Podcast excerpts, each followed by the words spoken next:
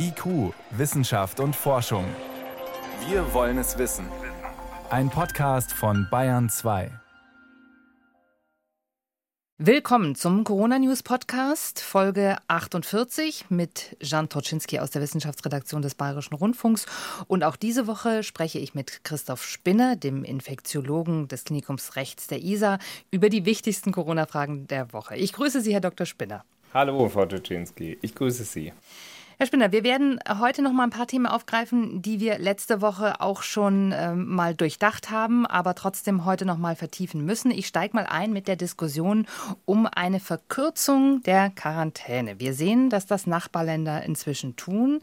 In Frankreich müssen sich die Omikron-Infizierten sieben Tage isolieren und können sich nach fünf Tagen freitesten. So etwas wird jetzt auch in Deutschland diskutiert. Gesundheitsminister Karl Lauterbach hat schon angekündigt, er möchte da eine neue Regelung. Äh, lassen Sie uns noch mal darüber sprechen. Sie haben sich letzte Woche eher zurückhaltend dazu geäußert. Unter welchen Bedingungen könnte so etwas denn denkbar sein? Wir hatten ja letzte Woche auch schon besprochen, dass es hierbei im Wesentlichen um eine Risiko-Nutzen-Abwägung geht. Verkürzt man die Quarantänedauer, steigt das Risiko, dass noch potenziell infektiöse SARS-CoV-2-infizierte Personen dann äh, wieder in der Öffentlichkeit sind, sprich das Risiko der Übertragung ansteigt. Mit der Omikron-Variante scheint es so zu sein, dass die Inkubations- und Latenzzeiten, also die Zeit, die vergeht zwischen erstmaligem Kontakt mit dem Virus, der Infektion bzw. dem Auftreten von Symptomen, eher kürzer als bei der ursprünglichen oder anderen Virusvarianten ist. Und deswegen eine Verkürzung der Quarantänedauer durchaus denkbar ist. Gleichzeitig wird ja aber nicht nur darüber gesprochen, die Quarantäne für Exponierte, also Menschen, die Kontakt mit dem Virus hatten, sondern auch für infizierte Personen zu verkürzen. Und ob eine Omikron-Infektion wirklich kürzer verläuft, das ist nicht abschließend klar. Wir wissen von den anderen Varianten aber, dass geimpft und natürlich auch geboosterte Menschen kürzer infektiös und weniger schwer krank werden, weshalb dieser Argumentation von fachlicher Seite grundsätzlich zu folgen wäre. Jetzt kann man verschiedene Szenarien betrachten. Normalerweise nutzt man die doppelte Inkubationszeit für eine Quarantänedauer. Aus den historischen Erfahrungen werden derzeit meist 10 bis 14 Tage genutzt. Es gibt vor allem zum Virus Wildtyp Studien, die untersucht haben, wie lange Menschen infektiös sind. Die Mehrheit der Personen ist im Wesentlichen in der ersten Woche infektiös. Danach gibt es natürlich Menschen, deren Immunsystem zum Beispiel chronisch krank ist oder schwach, die auch darüber hinaus noch infektiös sind. Für die Allgemeinheit nimmt die Infektionsdauer ab. Deshalb diskutiert im Moment nicht nur Deutschland, sondern auch viele andere Länder die Möglichkeit der Verkürzung der Quarantänedauer auf eine Woche.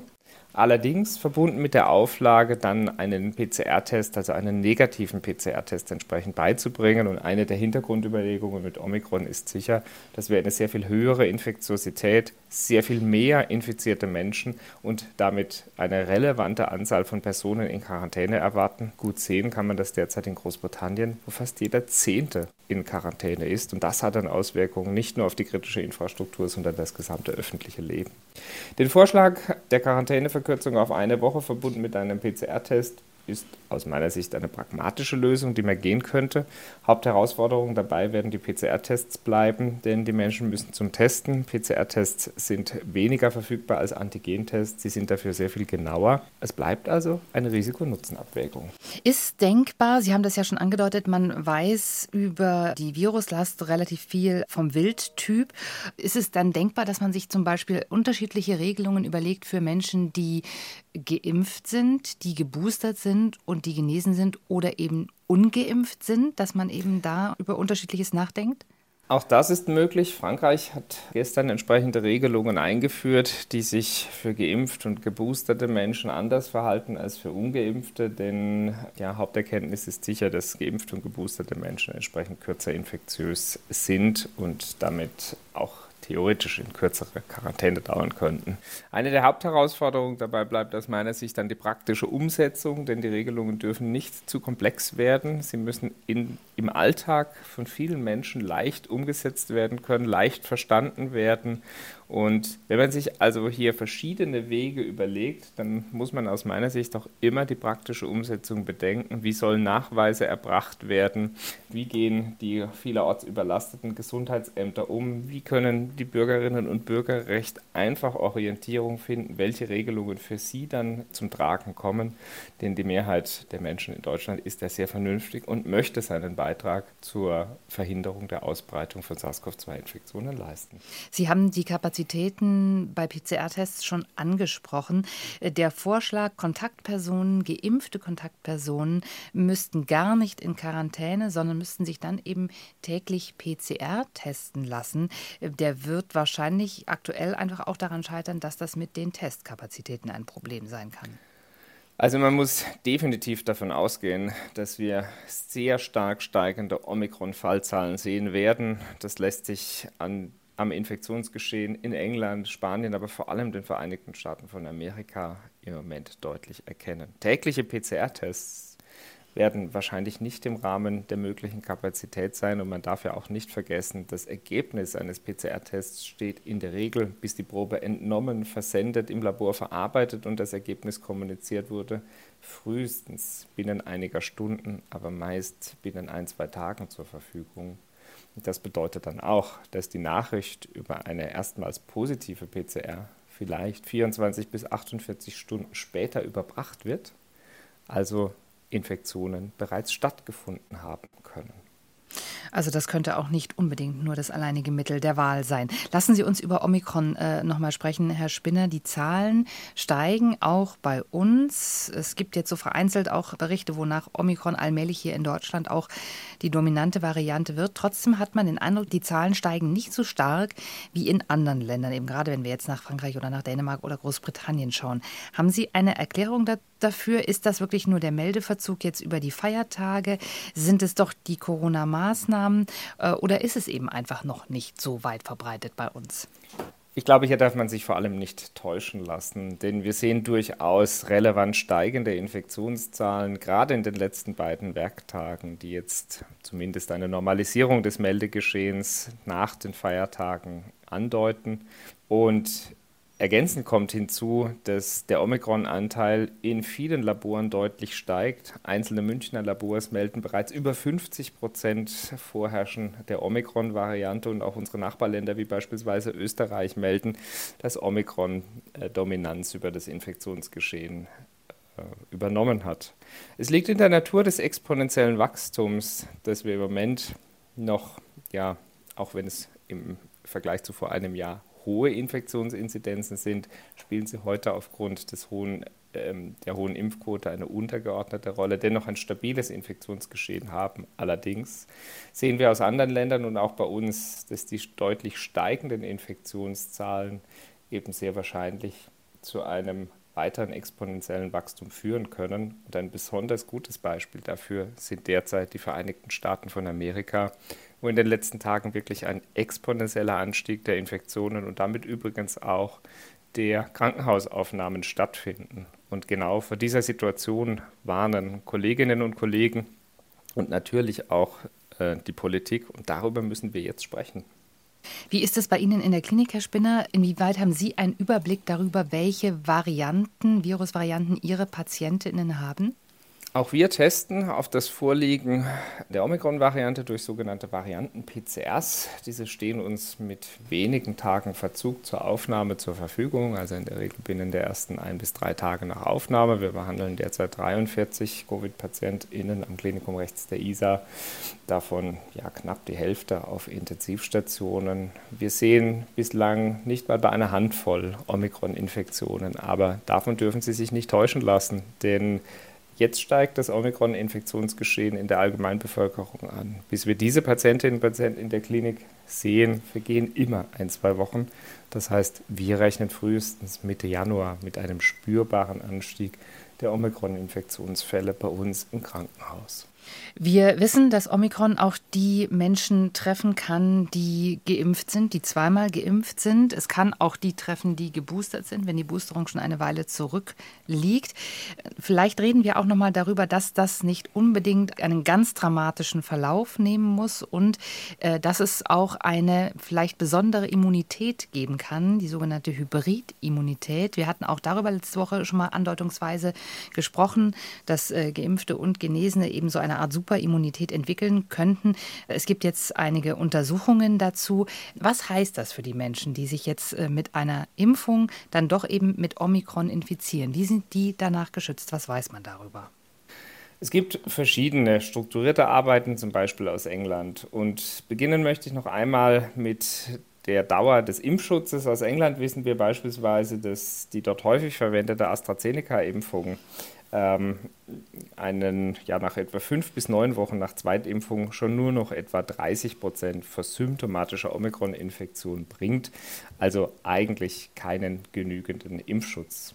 Für BioNTech-Pfizer-Geimpfte sieht das etwas positiver aus. Dennoch lässt auch dieser Impfschutz in den ersten 24 Wochen nach vollständiger Impfung deutlich nach. Und genau das ist der Grund, weshalb viele Länder dann Boosterimpfungen eingeführt haben. Denn dieser nachlassende Impfschutz gilt nicht nur für Omikron, sondern er gilt auch für andere Varianten.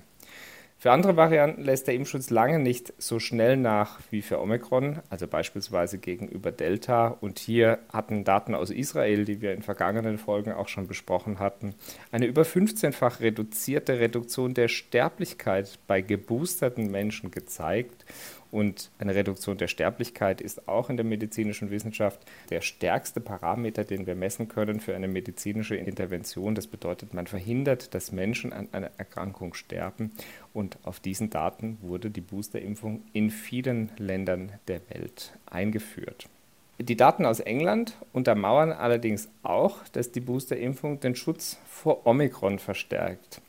Ich glaube, es ist müßig, jetzt einzelne Prozentzahlen, die berichtet werden, im Einzelnen durchzugehen. Ich will vielleicht anstelle versuchen, einige Grundprinzipien des Immunschutzes noch einmal zu skizzieren. Antikörper vermitteln vor allem den Schutz vor Infektionen. Das gilt für die humorale Immunität. Sie funktionieren als Schlüssel- und Schlossprinzip. Das bedeutet, Antikörper, die nach einer Impfung gegen die ursprüngliche SARS-CoV-2-Variante entstehen, funktionieren eben schlechter. Das heißt, sie passen schlechter zur Omikron-Variante. Deswegen ist der Schutz reduziert sogenannte zelluläre Immunität, die von B- und T-Zellen im Wesentlichen vermittelt wird, wobei B-Zellen für die Produktion von Antikörpern verantwortlich sind und T-Zellen vereinfacht ausgedrückt für die Erkennung von Fremdstoffen, ist für den Schutz vor schweren Verläufen verantwortlich. Und aus vielen Studien wissen wir, dass die sogenannte zelluläre Immunität gegenüber Varianten kaum anfällig ist, sowohl von Alpha, Beta, Delta, My und anderen Varianten, aber auch von Omikron gibt es erste Hinweise. Zeigt sich, dass die zelluläre Immunität weitestgehend unabhängig von den Varianten bleibt. Das heißt, der Schutz vor schwerer Infektion durch die Impfungen in allen Fällen erhalten bleibt. Und das kann man übrigens auch aus aktuellen Daten des Robert Koch Institutes in Deutschland sehen. So sehen wir zum Beispiel bei den über 60-jährigen zweifach geimpften auf den Intensivstationen etwa 40 Prozent Durchbruchsinfektionen, während Geboosterte nur in etwa 6,5 Prozent behandelt werden müssen. Daran sehen Sie, durch die Boosterimpfung werden die schweren Verläufe zuverlässig reduziert. Dass wir trotzdem geboosterte Menschen auf den Intensivstationen sehen, ist völlig normal, denn chronisch kranke Menschen mit Erkrankungen des Immunsystems oder Immunschwächeerkrankungen sprechen sowohl auf die humorale wie die zelluläre Immunität nach einer Impfung sehr viel schlechter an. Also stark vereinfacht ausgedrückt sind sie durch eine Impfung gar nicht oder nicht wirksam geschützt. Das heißt auch, die Boosterung bleibt wirklich oberstes Gebot. Und auch wenn dann die Auffrischungsimpfung eben einige Monate, drei bis vier Monate zurückliegt, dann können wir davon ausgehen, dass wir gegen schwere Verläufe doch immer noch einigermaßen wirksam geschützt sind. Inzwischen wird mehr und mehr bestärkt von Kolleginnen und Kollegen auf der ganzen Welt, dass die sogenannte Boosterimpfung wahrscheinlich keine Booster, sondern eher eine abschließende Grundimmunisierung ist. Und wir kennen dies von vielen Impfungen, dass eine Gabe nach einem längeren Intervall von etwa einem halben Jahr dafür sorgt, dass das Immunsystem anhaltend und robuster geschützt wird. Gerade bei Atemwegserkrankungen wissen wir auch, dass leider das Immungedächtnis weder zellulär noch humoral, also antikörperbasiert, gut erhalten bleibt. Das heißt, es ist auch in Zukunft denkbar, dass wir nicht nur variantenangepasste, sondern Auffrischungsimpfstoffe benötigen, bis ausreichend Immunität in der Herde, also in der Gesamtbevölkerung vorhanden ist. Denn derzeit, und das ist das Hauptproblem auch bei Omikron, sind in Deutschland und der Welt zu viele Menschen nicht geimpft oder hatten noch keinen Kontakt mit dem Virus. Ein Thema, das uns hier nicht loslässt seit Beginn der Pandemie, ist die Frage, wie kann man sich denn grundsätzlich wappnen und das Immunsystem äh, rüsten gegen äh, solche Viruserkrankungen. Eine Frage, die im Zusammenhang auch mit, mit Kindern schon früh gestellt wurde, ist, welche Rolle spielt eigentlich bei der Immunität die Infektion mit anderen Coronaviren, also mit früheren Corona-Infektionen, die teilweise ja eben auch nur einen Schnupfen auslösen. Kinder haben das wohl recht häufig. Kann man dazu inzwischen mehr sagen, Herr Spinner? Dazu gibt es tatsächlich inzwischen erste Hypothesen und Daten, indem man untersucht hat, ob das Vorliegen von Antikörpern gegen saisonale oder humane Coronaviren mit einem gewissen Schutz vor SARS-CoV-2-Infektionen assoziiert, also vergesellschaftet ist. Und dem ist nicht so. Im Gegenteil, es gibt sogar Hinweise darauf, dass Menschen, die mit humanen Coronaviren Kontakt hatten, eher eine SARS-CoV-2-Infektion erleiden. Also wie diese Hypothese erklärbar ist, ist sicher noch in Diskussion, heißt aber im Umkehrschluss, frühere Coronavirus-Infektionen sorgen nicht für einen zuverlässigen Schutz vor SARS-CoV-2-Infektionen und schon gar nicht für Schutz vor schwerer Covid-19-Erkrankung. Ein anderes Thema, das unsere Hörerinnen und Hörer und User umtreibt, ist die Frage, kann ich mich beispielsweise, indem ich mich mit Vitaminen rüste, auch mit Vitaminpräparaten, schützen gegen Viruserkrankungen? Ja, das ist ein Thema, was uns auch seit Jahren schon, auch vor Corona schon begleitet hat. Wie sehen Sie das, Herr Spinner? Die Einnahme etwa von Vitamin D jetzt in den Wintermonaten. Hat das einen Effekt, einen Schutzeffekt? Auf Covid-19 oder SARS-CoV-2-Infektionen ist die Erklärung oder die Antwort ganz einfach, definitiv nein. Denn im Gegensatz zu anderen Erkrankungen gibt es bezüglich Vitaminen, zum Beispiel C und D, strukturierte Studien, die den Einfluss von zum Beispiel Vitamin D auf das Vorhandensein von SARS-CoV-2-Infektionen und Covid-19-Erkrankungen untersuchen und sie alle konnten keine ähm, relevanten Effekte zeigen. Für viele Erkrankungen ist das nicht der Fall. Das heißt, es liegen keine ausreichend strukturierten Studien vor. Bei Covid-19 ist es sicher auch der Fall, weil in der Anfangszeit der Pandemie eben keine anderen Therapeutika verfügbar waren. Aber daher sind auch alle in Deutschland verfügbaren Leitlinien präzise bezüglich des Einsatzes von Vitaminen. Diese sind nicht geeignet, um wirksam SARS-CoV-2-Infektionen oder Covid-19-Erkrankungen zu verhindern. Kommen die in irgendeiner Form bei der Therapie, bei der Behandlung zum Einsatz? Auch hier ist die Antwort ganz klar nein. In der Anfangszeit wurden diese Substanzen diskutiert. Heute wissen wir definitiv, dass sie keinen wirksamen Einfluss auf die Infektion oder Erkrankung selbst haben. Das bedeutet jetzt aber nicht, dass sie nicht zu anderen medizinischen Indikationen auch bei Covid-19-PatientInnen eingesetzt werden können. Aber alleine wegen SARS-CoV-2-Infektion oder Covid-19 sollen sie dezidiert nicht zum Einsatz kommen. Gibt es denn Personengruppen, denen man sowas empfehlen würde? Kinder oder andere Risikogruppen, etwa Menschen, die eher äh, weniger Sonnenlicht abbekommen, wo man sagt, die sollten sowas aber nehmen? Unabhängig von den üblichen Empfehlungen, äh, die beispielsweise die entsprechenden Ernährungsfachgesellschaften oder Endokrinologiefachgesellschaften herausgeben, gibt es mit Bezug auf Covid-19 keine spezifischen Empfehlungen. Und ich will es an dieser Stelle noch einmal ganz deutlich sagen, man darf sich nicht der Illusion hingeben, dass Vitamine die Wahrscheinlichkeit vor einer SARS-CoV-2-Infektion oder Covid-19-Erkrankung reduzieren. Dafür gibt es zumindest aus Studien überhaupt keinerlei valide und robuste Belege. Und ich nehme an, das gilt dann auch für den Einfluss auf Long-Covid. Nach allem, was wir heute wissen, ist es so, ja. Eine weitere Frage, die uns da auch noch erreicht hat, ist, äh, können irgendwie Nebenwirkungen der Impfung mit Vitaminen, etwa mit Vitamin C, abgemildert werden? Auch darauf kann ich nur bestärken, was wir zuvor ausgedrückt hatten. Menschen, die sich ausgewogen ernähren, benötigen wahrscheinlich keine Vitaminsupplemente und auch für Impfungen gibt es keine robusten Belege, dass damit Nebenwirkungen oder die sogenannte Reaktogenizität wirksam beeinflusst werden kann. Und das ist in der Regel ja auch nicht nötig, denn die zugelassenen Impfstoffe sind sicher und effektiv. Das heißt auch, Die Nebenwirkungen sind mehrheitlich vorübergehender Natur und klingen in ein, zwei Tagen völlig alleine ab. Und das heißt, ich nehme an, es gibt auch nicht noch andere Präparate, Vitamine oder pflanzliche Arzneien, die man in irgendeiner Form in Verbindung bringen kann mit einem Schutz vor Corona. Jedenfalls nicht aus in Studien, also in kontrollierten Studien belegter Wirkungsweise. Mhm. Dann haben wir das auch geklärt und sprechen nochmal über die Dinge, von denen wir doch inzwischen wissen, dass sie wirken. Wir haben hier schon mehrfach im Podcast zum Beispiel über das Präparat Remdesivir gesprochen, was ja schon sehr früh entwickelt wurde und ins Gespräch gekommen ist.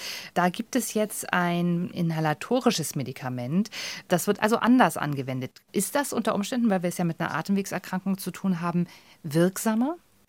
Die entscheidende Frage für Remdesivir ist nicht so sehr die Inhalation in Bezug auf die Atemwegserkrankung, denn wir wissen heute auch, dass SARS-Coronavirus-2 im Grunde äh, zwar eine Atemwegserkrankung ist, die aber zu einer systemischen, also einer Infektion des ganzen Körpers führt.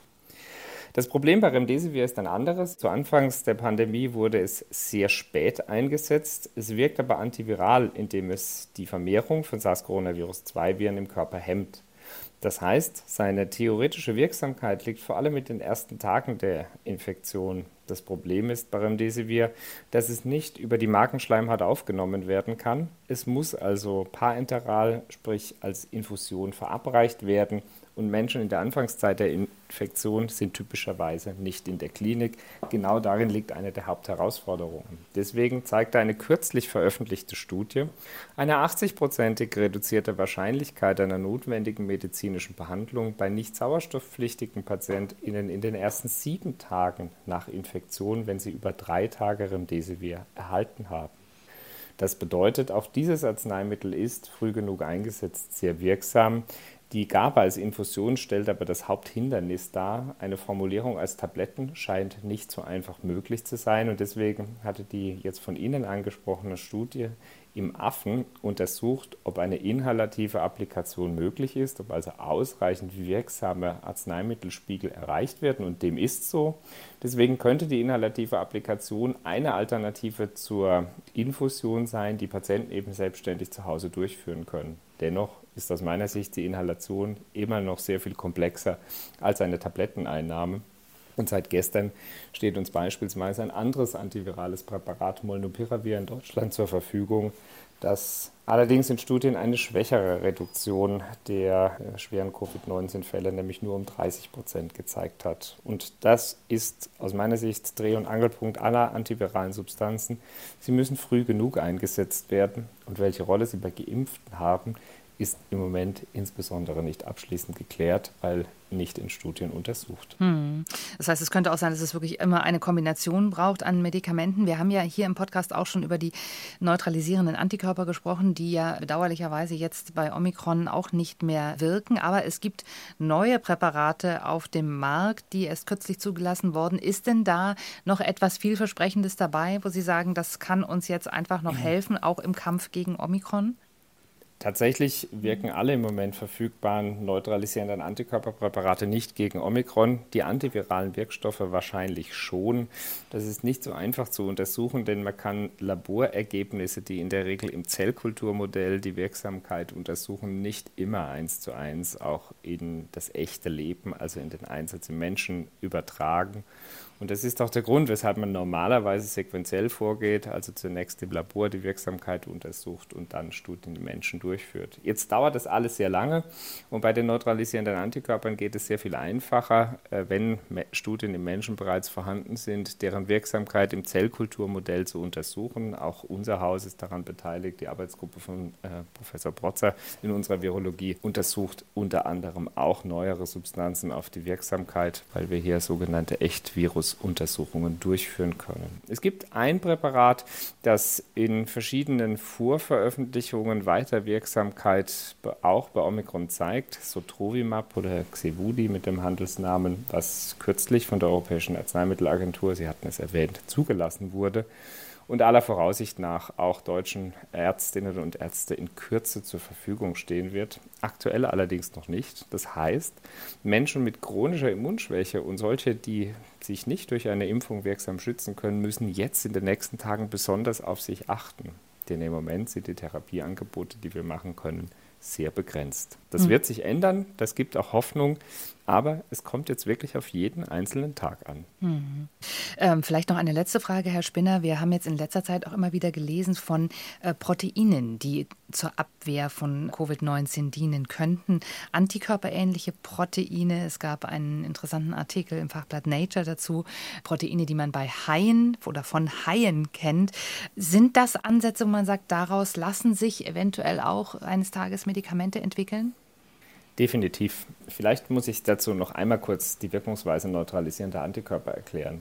Man untersucht in der Regel bei Genesenen, welche Antikörper diese gebildet haben und untersucht diese gebildeten Antikörper auf ihre Wirksamkeit gegenüber der Zielstruktur, also hier SARS-CoV-2. Diese besonders wirksamen Antikörper stellt man dann im Labor her, deswegen monoklonal, also ein einziger Antikörper, der im Labor vermehrt wird und kann diesen dann aufgereinigt, im Labor hergestellt, zur Therapie einsetzen. Ein Wirkprinzip, das wir zur Erkennung von ganz spezifischen Zielstruktur, also einzelnen Erregern lange kennen, auch als Passivimpfung bezeichnet. Früher war man allerdings nicht in der Lage, neutralisierende Antikörper im Labor zu designen und künstlich herzustellen. Die heutige Technologie erlaubt das.